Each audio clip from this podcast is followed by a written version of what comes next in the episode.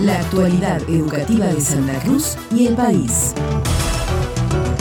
El Consejo Provincial de Educación estuvo presente en la jornada de diálogos participativos y debates junto a los jóvenes con discapacidad de pico truncado y del Movimiento Social de Personas con Discapacidad de Santa Cruz. En esta oportunidad, el coordinador provincial de inclusión laboral, Hugo Lizárraga, manifestó que Fernando Castillo del Movimiento Social de Río Turbio convocó a sus pares para seguir sumando a las y los jóvenes con discapacidad de todas las localidades de nuestra provincia a debatir e interiorizarse sobre diferentes cuestiones y temáticas que hacen al ámbito de inclusión del colectivo. Los jóvenes de la Coordinación Provincial de Inclusión Laboral participan activamente en el movimiento social de personas con discapacidad, creando los andamiajes que posibilitan seguir construyendo en materia de derechos y reconocimiento a los jóvenes de nuestra provincia como actores primordial de cambio. Estos jóvenes no son el futuro, son ya el presente, que debemos apuntalar como ciudadanos de bien. Hugo Lizárraga recordó que durante la jornada se debatió sobre salud,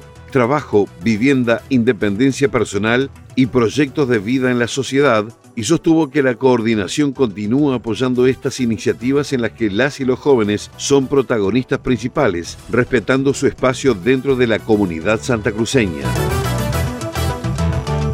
Avanza el taller de lutería en la Escuela Provincial de Música Resi, un espacio fundamental para la reparación y puesta a punto de diferentes instrumentos musicales. El espacio además continúa entregando instrumentos enviados por el Ministerio de Educación de la Nación, destinados a las cinco sedes de Caleta Olivia, Puerto Deseado, El Calafate, Pico Truncado y Río Gallegos, perteneciente a la Escuela Resi. La donación de alrededor de 300 instrumentos incluye una amplia variedad de instrumentos de cuerda, representando un hito significativo para el taller de lutería. Diego López expresó que la tarea principal es asegurarse que estén en perfectas condiciones para que los y las estudiantes puedan utilizarlos. Esto implica hacer ajustes en las cejillas y puentes, así como otras reparaciones menores.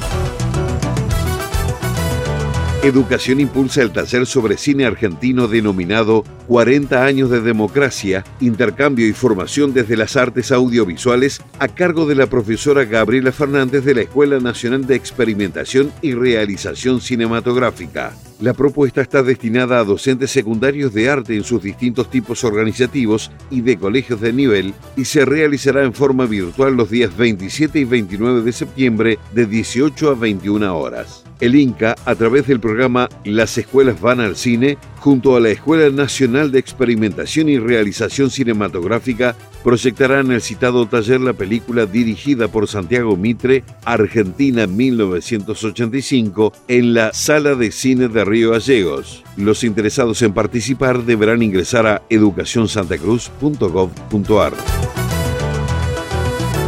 La cartera educativa invita a docentes, tutores pedagógicos, coordinadores de áreas y preceptores del primero y segundo año del nivel secundario a participar del taller Herramientas, habilidades y dispositivos didácticos para trabajar la diversidad y la inclusión en el aula. Propuesta que se realizará los días lunes 2, 9, 23 y 30 de octubre de 19 a 20 horas y estará a cargo de las licenciadas Gabriela Jalkowski y Alejandra Gutiérrez. En este espacio se abordarán contenidos que durante las últimas décadas comenzaron a ser incorporados al currículum como ejes fundamentales para la educabilidad. La guía y los encuentros están organizados en los siguientes ejes relacionados, conociéndose a uno mismo, diversidad y conocimiento del otro, construcción de vínculos saludables y abordaje colaborativo de conflictos interpersonales.